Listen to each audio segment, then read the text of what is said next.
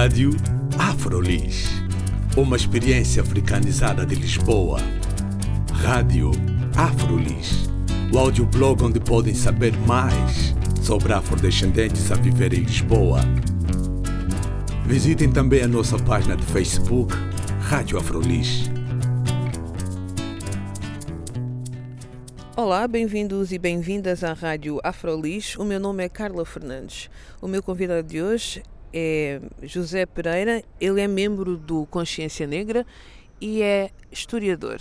Também autor do livro O Pai GC perante o Dilema Cabo-Verdiano, editado em 2015. Convidei o José Pereira para falar connosco neste dia, porque a 22 de maio vai haver uma visita guiada a uma exposição bem especial em Setúbal. A exposição, eh, o título da exposição é para a história do movimento negro em Portugal 1911-1933. A exposição foi concebida pelo Pedro Varela, pela Cristina Roldão eh, e por mim, José Pereira teve um precioso contributo da Ana Teresa Ascensão eh, no suporte que nos deu relativamente à, à, questão gráfica. E pode ser vista na Escola Superior de Educação de Setúbal até o próximo dia 24 de maio.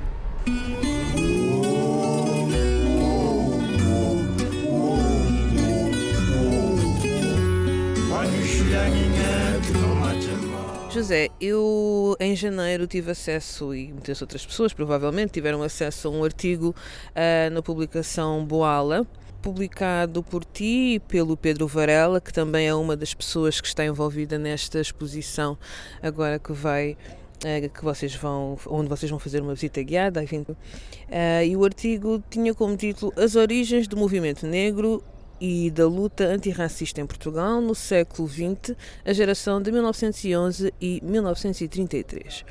Vocês, a 1933. Esta exposição é baseada neste artigo? Sim, é, é verdade. Esta exposição um, foi construída a partir, da, a partir da informação que nós, um, que eu e o Pedro Varela, elencámos para a, para a elaboração deste artigo. E nesta exposição vocês têm como curadores, né? tu, o Pedro Varela, mas também a Cristina Roldão, que é uma das responsáveis uh, pela iniciativa uh, para uma educação antirracista. Sim, é verdade, mas antes de irmos à exposição, eu vou procurar explicar um bocado o processo que deu a origem ao artigo e que, hum, e que também está a dar origem a esta exposição que pode já ser vista no, na Escola Superior de Educação de Setúbal. Ora bem, na verdade o Pedro Varela, que é investigador do Centro de Estudos Sociais da Universidade de Coimbra e, e também alguém que anda na causa antirracista já há muito tempo, uh, encontrou um material uh, na imprensa negra, uma imprensa negra publicada entre 1911 e 1973 em Lisboa, portanto por uh, negros e afrodescendentes a residir em Portugal na, na altura que coincide com a Primeira República e depois com a fase da ditadura militar antes da instauração do Estado Novo que ocorreu em 1933. Uh, eh, o Pedro Varela leu, leu esse material, material e um, eh, encontrou nele um, o, o germen, a semente de uma, de uma geração de uh, combatentes antirracistas em Portugal e digamos que desafiou-me a escrever em conjunto um, um, trabalho académico que está neste momento em fase de, de conclusão, será um artigo científico que, que estamos a concluir. E desse artigo científico o, o Pedro desafiou-me também a que fizéssemos uma, uma uma versão, que eu chamar-lhe uma versão mais uh, simplificada, uma versão para divulgação, que é aquilo que pode ainda hoje ser consultado no, no, no site Boala, não é? Uh, no decurso deste processo, a, a, Cristina Roldão, creio que toda a gente que ouve o, o audioblog sabe quem é Cristina Roldão, dispensa apresentações, uh, e que também escreve sobre mulheres do movimento negro durante o século XX em Portugal, ela desafiou-nos a que em conjunto elaborássemos uma exposição que eh, teria como intuito divulgar para um, um público o mais alargado possível eh, quem são, o que era esta geração, quem são os protagonistas e, e na verdade a ideia da exposição é ehm, divulgá-la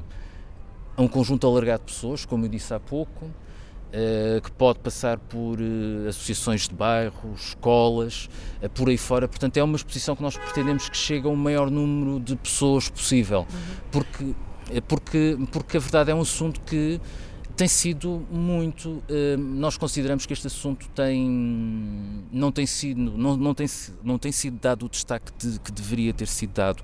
Há um livro muito, muito interessante e muito eh, muito interessante que é As Origens do Nacionalismo Africano do Mário Pinto de Andrade. E foi o, o primeiro autor a tratar deste assunto com alguma hum, abrangência e profundidade. Agora, uh, o Mário Pinto de Andrade vê nesta geração um, o, os precursores dos, dos, lutadores nacionalistas pós-Segunda Guerra Mundial, portanto, a geração de, Cabral, Amilcar Cabral. E, e, nós vemos, ou, vemos nestes uh, protagonistas uh, os primeiros lutadores antirracistas que Portugal teve. E percebe-se que há uma mensagem, há um questionamento da questão colonial na, na, nas tomadas de posição desses, desses protagonistas que, como eu disse, eh, tiveram uma importante atividade cívica, política, eh, de combate contra, contra, o racismo e até denúncia do colonialismo entre 1911 e 1933 vocês falavam de, pelo menos se nós formos pensar quem são estes protagonistas né, da luta antirracista neste período, uh, vocês falavam muito de movimento, movimentos, não, mas organizações, e essas organizações teriam um meio de comunicação, um periódico, que disseminaria as suas ideias. Ou seja, nesta, nesta, nesta exposição, o que é que nos espera? Hum, uh, certos, por exemplo, de, desses periódicos, fotografias desses periódicos. Ao que é que nós vamos poder ter acesso nesta exposição? Um, nós procuramos fazer um, um roteiro um, muito que procuramos que seja muito didático. É pelo menos essa a preocupação. A preocupação da exposição foi chegar a um maior número de pessoas e então o que se pode ver na exposição são uh, um roteiro dividido através de vários quadros que procuram, que, e esses quadros procuram apresentar essa geração nas suas uh, diversas facetas. Uh, vamos falar sobre as diversas organizações que eles fundaram, os periódicos aos quais eles estavam associados e como tu bem disseste, um, era o meio principal para espalhar um, essa mensagem de cunho antirracista e de questionamento do colonialismo. Relativamente, temos quadros em que, por exemplo, abordam as ativistas que foram mulheres e as mulheres tiveram um peso específico nessa, nesse percurso e tiveram posições que não são posições de retaguarda, elas estiveram também na linha da frente do combate contra, contra o racismo, vamos falar nisso. Uh, portanto, como eu estava a dizer, vamos tentar, uh, ao longo desses quadros, e são nove quadros, é uma exposição simples, mas que nós procuramos que seja didática, vamos com textos, com imagens, com um, exemplares dos, dos exemplares, enfim, imagens que retratam os periódicos, imagens que retratam os protagonistas, nós vamos procurar uh, apresentar uma geração que até agora estava, uh, tinha uh, caído no esquecimento. E depois deste período de 1933, o que é que aconteceu a essa geração? Ora bem, nós estamos a fazer um. Nós demos início. Um, este trabalho que culmina na realização desta exposição é um trabalho que não está acabado. Portanto, há muitas interrogações sobre o que é que aconteceu a esta, esta geração. Vamos, uh, vamos dar exemplos. Uh, Mário Domingos. Jornalista. Uh, jornalista, um, artista plástico, enfim, um homem com várias. colaborou na imprensa, escritor, tem obras literárias Uh, enfim, são pessoas que deixaram a sua marca, inclusive na cultura portuguesa. O Mário Domingos é disso exemplo. Podemos falar, por exemplo, da Georgina Ribas, que é alguém que hum, também é uma figura de peso, na, na eh, ou com algum peso na, na cultura portuguesa. Esta geração, enquanto geração politicamente organizada, não se sabe muito bem depois o que é que lhes aconteceu enquanto organizações políticas, uh, enquanto membros de organizações políticas depois de 1933. Convém lembrar que depois de 33 dá-se a instauração do, do Estado Novo, que é que, atenção que já tínhamos uh, o período da, ditadura militar entre uh, que tinha sido iniciada em 26, agora durante o Estado Novo, digamos que aquilo que já estava em curso, que era uma série de mecanismos de repressão, de perseguição dos direitos políticos, sindicais, ehm, ehm, de prisão dos opositores, isso já estava em curso e não é de excluir, e eu acho que é essa uma das principais razões, embora haja muito trabalho para para fazer para compreendermos o como as coisas efetivamente aconteceram.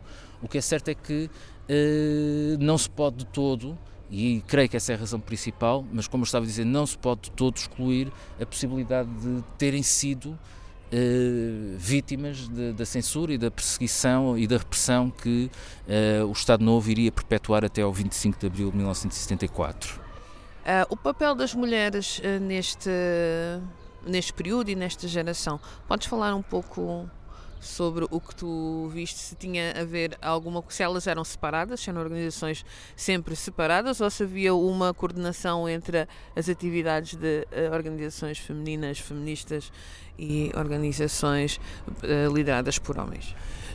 O que, eu, o que nós vimos é que são duas coisas que estão combinadas, não é? Por exemplo, havia mulheres em composições de relevo e de, e de relevo até poderíamos dizer, quiçá político, uh, por exemplo, no Partido Nacional Africano, que é uma das principais organizações desse período, não é? Portanto, uh, como eu disse há pouco, as mulheres não estão na retaguarda, não estão nos bastidores, elas também têm uh, uma posição de visibilidade. É, é, isto que é necessário sublinhar. Com, um, com a possibilidade de tomar um, posicionamentos políticos. Outra coisa que é interessante destacar na, sobre a questão das mulheres neste, nesta imprensa negra e neste movimento negro. Por exemplo, os jornais tomam posição favorável ao movimento sufragista, ou seja, a possibilidade das mulheres terem acesso ao voto, algo que não acontecia naquela altura. Em 1913, um, ehm, o Congresso, ou seja, o Parlamento, na altura da Primeira República, uh, rejeita a possibilidade das mulheres terem acesso ao voto e a imprensa vai tomar posições eh, desfavoráveis ou vai insurgir-se contra esta tomada de posição do, do, do, Congresso no tempo da Primeira República. Portanto, temos eh, organizações com posições progressistas sintonizadas com o que de, havia de vanguarda na altura. E outra coisa que é necessário sublinhar, nós naquela altura estávamos eh, sob a influência do panafricanismo e estes, e estes atores políticos são, uh, estão no centro dos debates do, do panafricanismo à escala internacional. Portanto, não é não se pode dizer que o panafricanismo influenciou esta geração. Não, eles estavam no centro dos debates em torno das questões do, do panafricanismo. E agora com esta exposição para a história do movimento negro 1911-1933, qual é a importância para este momento em que também se fala de um movimento negro em Portugal, uns questionam se existe mesmo um movimento negro agora, se isto pode chamar movimento negro ou não. Uh, qual é a tua opinião? Pode chamar movimento negro e qual seria o, o, o contributo de mais investimento nesta história, nestas histórias, para este movimento negro ou para esta, este momento uh, das comunidades negras? A história da luta contra o racismo em Portugal é uma história que, que já vem de há muito tempo, já tem eh, mais de 100 anos. E esta exposição precisa, pretende precisamente assinalar eh, essa, essa questão, que já existe há muito tempo e, como eu disse, este, este trabalho que o Pedro Varela eh, começou, ao qual eu me juntei, e eh, a Cristina Roldão também tem contribuído bastante para isto, esta, esta história ainda, ainda há muito para, para investigar, para analisar e para escrever sobre isto, mas não podemos eh, ter. Eu, neste momento, não tenho grandes dúvidas de que é um movimento, de que foi um movimento negro e que foi um movimento que pautou uh, as questões uh, do antirracismo, da luta contra o racismo. Um, ehm, como questões centrais da sua atuação política e transpondo para a realidade atual eh, também acho que não pode haver grandes dúvidas acerca da existência do movimento negro uh, em Portugal, uh, tendo por base estas duas premissas: conjuntos, pessoas que se organizam, pessoas que desenvolvem ações em comum, pessoas que têm um eixo político de atuação e pessoas que se mobilizam denunciando o racismo de Estado, o racismo estrutural que existe na sociedade portuguesa. Se tivermos em conta estas premissas, uh, organizam-se uh, em nome de quê, contra quê, uh, a, favor não, quê? a favor de quê, exatamente, a favor da igualdade, neste caso. nós, nós temos que considerar que existe sim um movimento negro em Portugal.